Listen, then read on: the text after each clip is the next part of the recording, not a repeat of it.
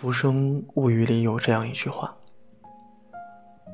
所谓的安全感，无非就是有一个地方你始终想回去，也可以回去。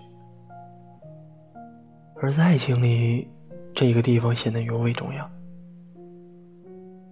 有个读者跟我说，虽然她和男朋友在一起很久了，但还是常常会觉得没有安全感。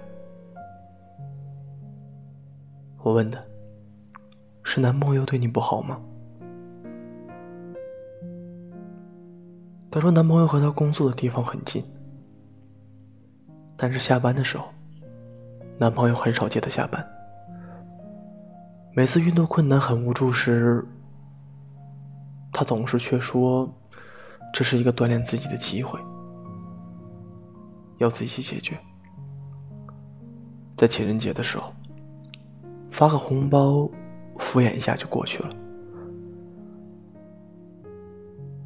我说，你男朋友对你没有偏爱。其实女孩子要的爱很简单，是宠溺，是偏心，是首选，是例外。偏爱不是下班了叮嘱你路上注意安全。而是我只要不加班，就一定会接你下班。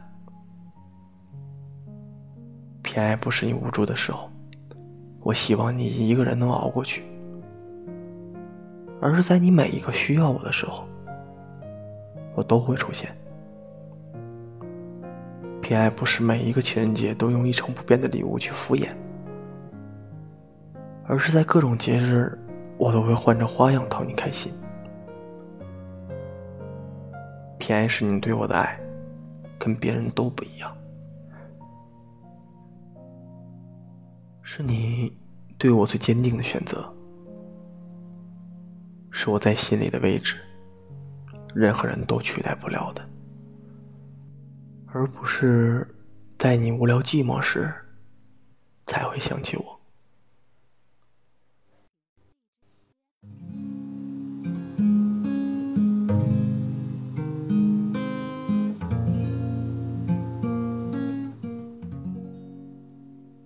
前段时间很火的一部剧《想见你》，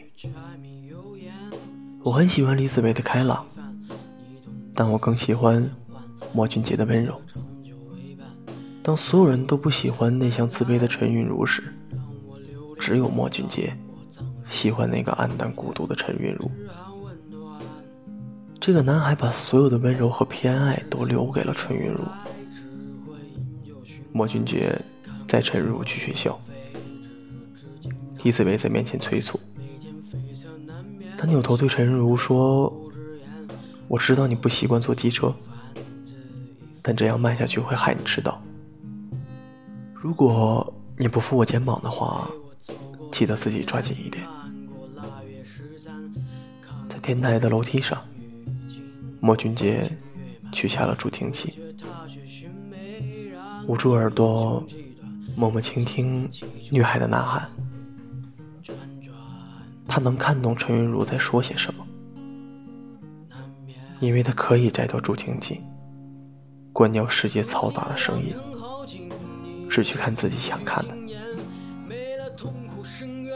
所以，陈韵如在黑暗世界里所有的呐喊和脆弱情绪，都被他小心珍藏着。之前。听过有人说，这世界上有两种极端的爱情，一种是我全然理解你，所以我全然爱你；另一种是我全然不理解你，但我依然爱你。而莫俊杰的行为属于前一种，他喜欢陈云如的全部，他的音乐，他的自卑。他的胆怯，所以他会对陈韵如说：“我在你眼前，你不必把自己假装成黄宇轩。以前的你，并没有不好。”看到陈韵如自杀的时候，莫俊杰为了挽留陈韵如说的那番话，我相信很多人都忍不住泪目了。好在剧中的时候，一切回到了原点。陈云如没死，莫俊杰没有坐牢，李子维、黄宇轩相遇。在此之前，总感觉大家想要的只是被爱，但后来我才知道，其实很大一部分人的安全感，并不是来源于被爱，而是偏爱。大家想要的都是唯一和例外，是被偏爱才会安心。而莫俊杰的偏爱，对于陈云如来说，就是一种救赎。陈云如也因为有莫俊杰的爱。爱他完美和不完美的一切，有了重新爱自己和爱这个世界的机会。如果世间万物皆是苦的，那你的偏爱就是救赎。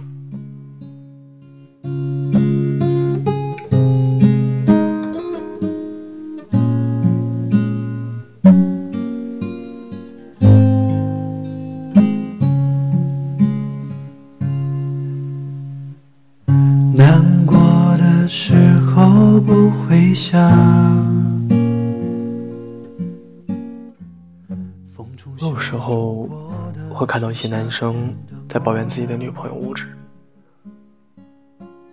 自己明明买得起，非要男生送。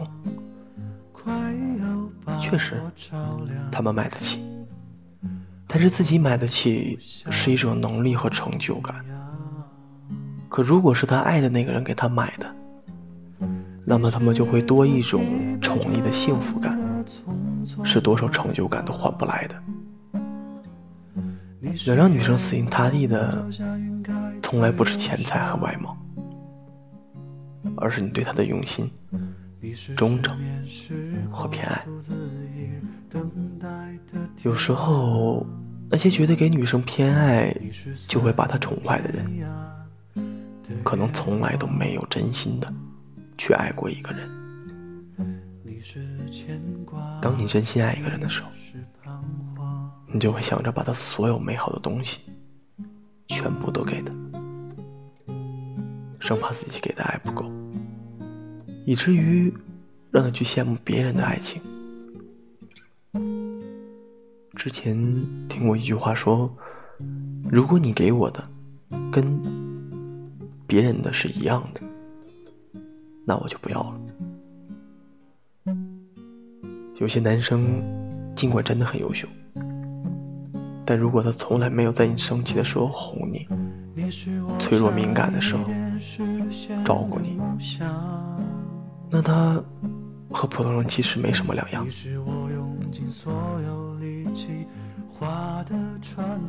就像我想要的偏爱，是在所有人都觉得我不好时，你依然会站出来替我说话，并且觉得我永远是最好的。是没有任何一点动摇的，爱是相互的。你对我是怎样的，那么我对你也是如此。即许一人以偏爱，愿尽余生以慷慨。晚安，你和全世界。